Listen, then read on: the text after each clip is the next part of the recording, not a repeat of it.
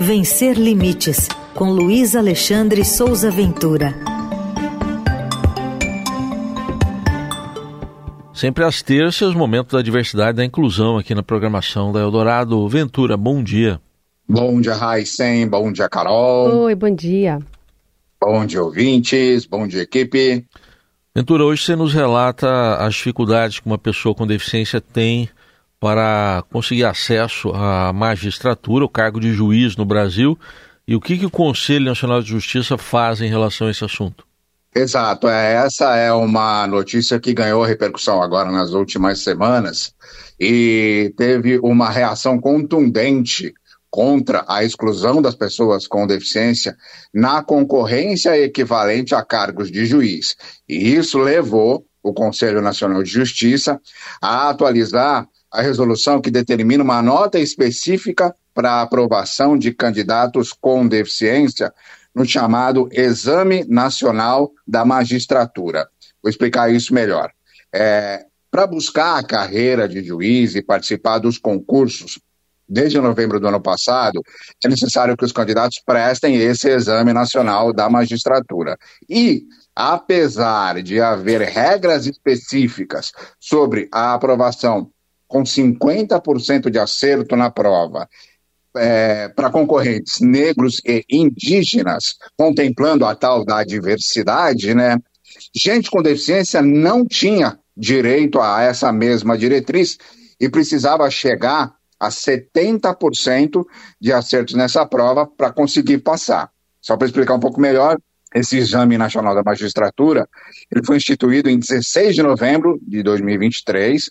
É um processo seletivo nacional, unificado, que habilita para inscrição, como eu falei, nos concursos de magistratura dos tribunais regionais, federais, tribunais do trabalho, tribunais militares, tribunais dos estados, tribunais dos distritos federal e os tribunais dos territórios. E, mais uma vez, a população com deficiência estava fora da equidade natal da diversidade. A gente fala bastante aqui sobre como pessoas com deficiência, mesmo dentro das discussões e das políticas afirmativas para a diversidade, acabam sendo excluídas ou esquecidas nesse setor. E aí, nas últimas semanas, depois que foi aberta a inscrição para esse exame, lá no dia 7 de fevereiro, teve uma reação. Várias pessoas com deficiência, advogados, juízes, representantes do judiciário, é, instituições que defendem os direitos da população com deficiência. Todo mundo reagiu a essa inclusão e cobrou ali do Conselho Nacional de Justiça uma atualização dessa forma, dessa norma. E aí agora, no último dia 20 de fevereiro, teve a primeira sessão ordinária de 2024 e o plenário lá do CNJ, do Conselho Nacional de Justiça, aprovou por unanimidade um ato normativo que organizou essa situação estabeleceu as regras sobre a cota e a avaliação das pessoas com deficiência nesse Exame Nacional da Magistratura. Eu pedi um posicionamento oficial do CNJ, do Conselho Nacional de Justiça, e eles mandaram uma nota. Essa nota, ela tem vários parágrafos, ela está inteirinha publicada lá no blog. Eu vou dar só dois pontos específicos aqui. É, o Conselho Nacional disse que o presidente do Conselho Nacional, que é também o presidente do Supremo Tribunal Federal, o ministro Luiz Roberto Barroso, ele decidiu levar ao colegiado é, a extensão da nota de corte também para as pessoas com deficiência, porque houve uma legítima reivindicação de igual tratamento. E aí eles explicam aqui qual foi o procedimento, como foi, teve lá um julgamento, etc. e tal. E é, ele destaca aqui uma coisa que é importante na nota. Abre aspas.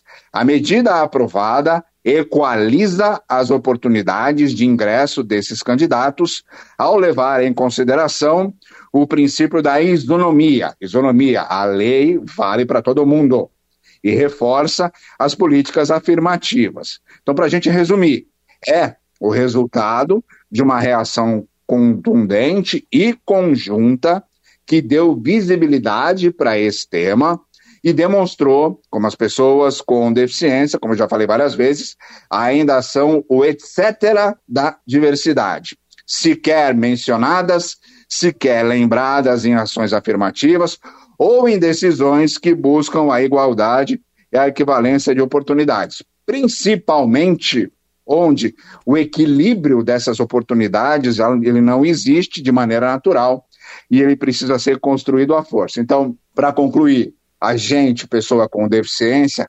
ainda precisa derrubar a porta para entrar na sala, porque senão ninguém abre para a gente acessar, né? Sim. E importante esse movimento coletivo, né, que fez com que, de alguma forma, o CNJ olhasse de uma outra forma, né, para essa demanda.